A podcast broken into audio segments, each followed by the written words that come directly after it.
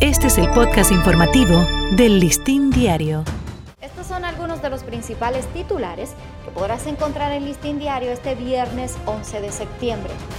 Alcaldía de San Cristóbal decidirá este viernes si cierra el municipio ante aumento de casos de COVID-19. Cámara de Cuentas dice han tenido más comunicación con Panamá sobre cuentas offshores y con la Superintendencia de Bancos. Abinader anuncia nuevo plan penitenciario y designa a Roberto Santana como asesor en esta materia.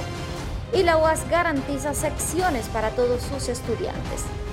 La mejor forma de informarse es visitar listindiario.com.